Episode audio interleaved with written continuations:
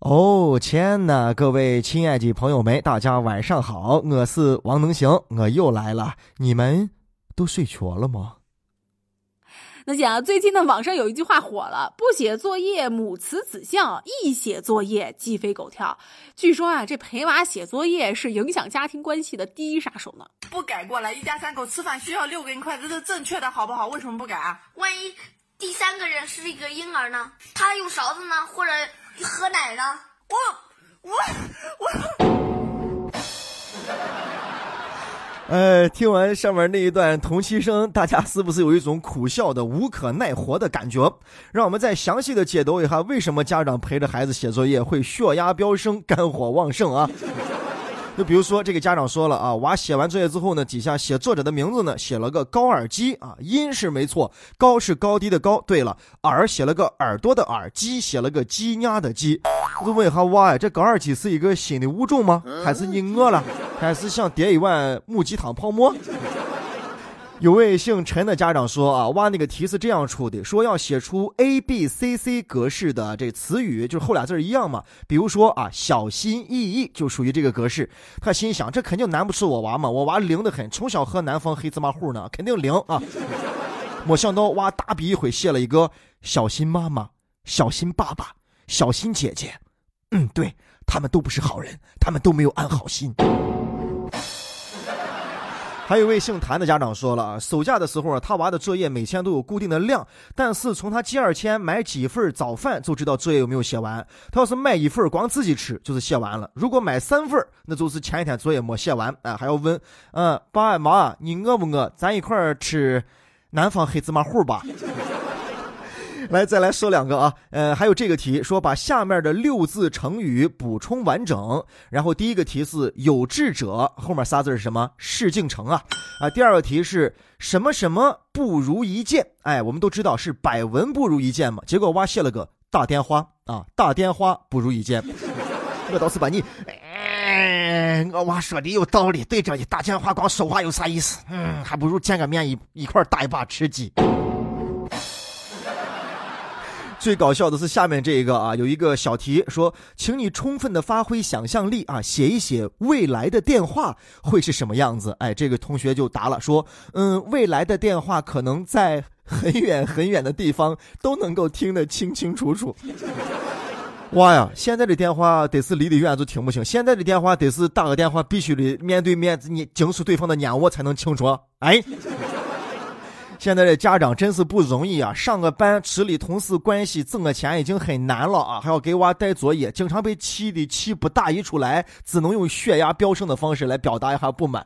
其实呢，这每个家长都爱娃嘛。当时改完作业把娃训完之后，躺到床上肯定都会哎呀，就非常的内疚，说哎呀不行不行，我刚才对孩子的态度不好不好，明天我发誓一定要好好的对我娃，要耐心的教导他。结果第二天作业本上来一看，我。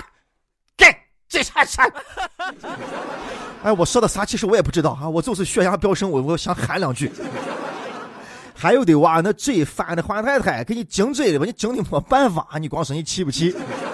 其实呢，有专家就说了啊，家长陪着孩子做作业、改作业，可能有时候方法就不得当啊，因为毕竟不像老师那么专业，有时候情绪控制不住啊，可有点崴娃，会影响这个亲子关系。就好像呢，我们都知道啊，在跟娃在同一个饭桌吃饭的时候呢，呃，绝对是不要说孩子、批评孩子、问他的成绩啊什么的，就愉快的吃完饭啊，随后再说，这样最好。你看对娃的教育是吧？你就就跟那揉面一样，你越是劲大越揉，越揉面越拧，你得把面揉揉一揉，你的哥们儿得醒。一会儿，哎，我我面才软硬合适。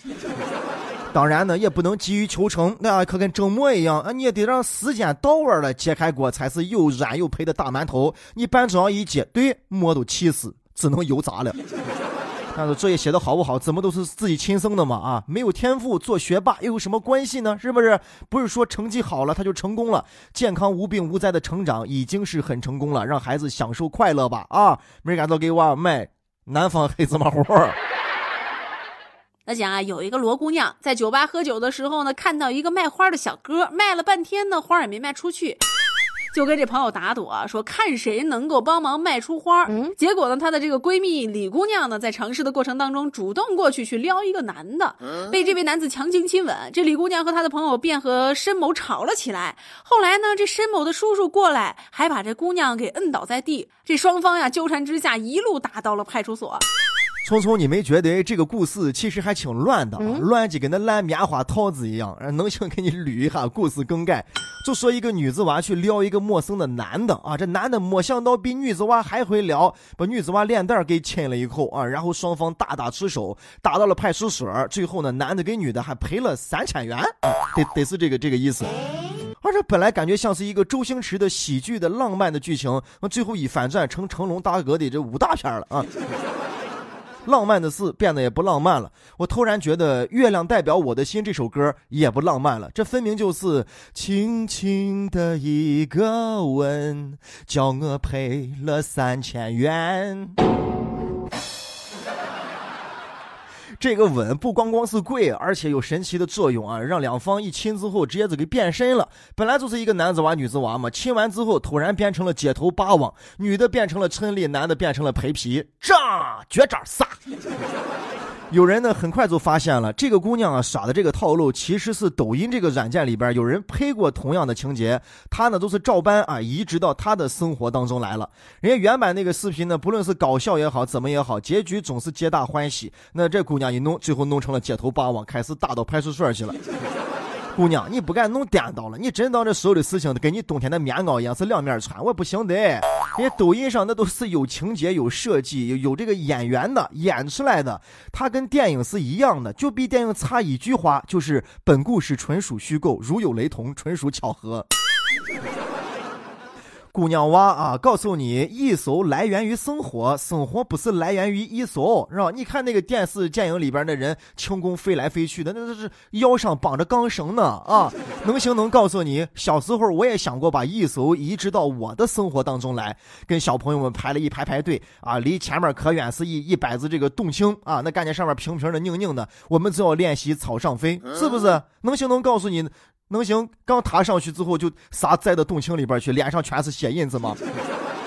不一样，到底还是不一样。买家秀就是买家秀，卖家秀就是卖家秀。卖家穿上像一个仙女裙，你穿上像一个围裙。美图秀秀就是美图秀秀，真人就是真人，是吧？那根本就不是一个人。这姑娘啊，能行告诉你啊，把刷抖音的时间抽出那么一点点，多抖一抖诗啊，把心灵净化一下。咱所有的朋友们也是一样啊！现在抽出点时间，多读一读书，不要沉溺在这个网络啊、短视频的软件当中啊，好不好？读书还是有好处的。哎，王能行，你光跟大家说呢，你读过书吗？怎么没有读过？我成天在读诗呢，这都是古诗是吧？两岸猿声啼不住，遥看瀑布挂前川。那想啊，这最近呢，iPhone XR 正式在杭州、北京开卖，结果呢，这场面有点尴尬了。一位顾客说呀，这二十多个店员举办的欢迎仪式，就他一位，感觉像走红毯。而在同一天呢，全国各地的这个华为门店也是出现了排队抢购的场景，场面那是非常的火爆，甚至还有一机难求的情况。看了这个新闻啊，我心里边还真有一种振奋的感觉啊，就感觉争气了。不光是手机这个技术争气了啊，大家也争气了啊。大家现在又不刮嘛，是不？你不拿一点真东西、真技术出来呢，谁买你的账了嘛？你就说这个苹果是吧？小屏卖一年，改成大屏再卖一年，摄像头横的卖一年，改成竖的，然后再卖一年。这黑的灰的卖一年，然后加一个今年谁的壳子，然后再卖一年。单卡卖上的好几年，现在改成双卡，可想再卖上几年。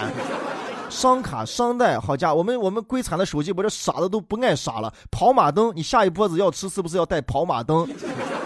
那大家呢，现在也都理智了啊！买手机归根结底，它的作用呢，天天使用，还是通话呀、发微信呀、干啥的，是不？你看国产手机现在那些类群啊、什么的技术啊、黑科技啊，都多成啥了？苹果还是那个木呆呆子啊！要斗胆说，以前咱们大家拿个苹果是为了咋个事啊、装装样子，现在大家的理智回归在啊，真正的对手机的实用上跟使用上了啊！华为这个手机呢，大家也也都了解啊，它的蜕变大家也看得很清楚。有句话就说嘛，叫以前啊没钱买华为啊，现在是没钱买华为啊。以前华为呢刚出来不景气嘛，这没钱人我才买华为用的，鬼惨机子。现在啊技术突飞猛进，价格也也上来了啊，技术当然也跟上来了，性价比比苹果好多了。哎呦，都没有钱去买华为了。我刚看说那个华为新发布的最顶级的机器也是卖到一万多了，超出一万了，终于是跟苹果能够势力相当了。那有人呢就理智的来评这个苹果手机啊，就说现在大家留恋它，因为啥？因为手机用起来它那个系统好啊，多少年都不卡。嗯，虽然它自己自动不卡，但是你忘了前一段那个新闻了吗？苹果会主动的想方设法的让你的手机变卡，不停的提示你更新。你只要一更新，奶了，老手机跟新系统都搭不到一块儿去，你的手机变卡就逼得你要换新款的苹果手机，因为你用用习惯了嘛。你你整先光说人哈不哈？那再看咱的国产手机，用时间长了之后，对吧？它不用别人主动想方设法，它自己就会变卡。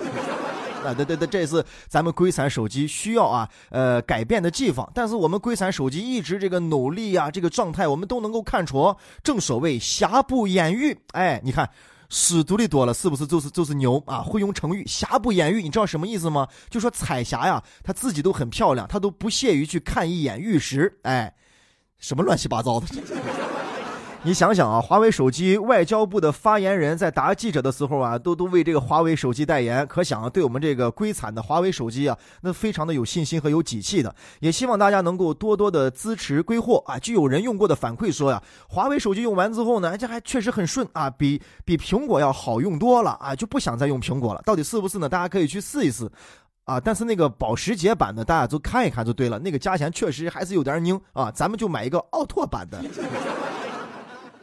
能行哥在陕西渭南向你问好，祝你好梦，晚安，快点睡吧。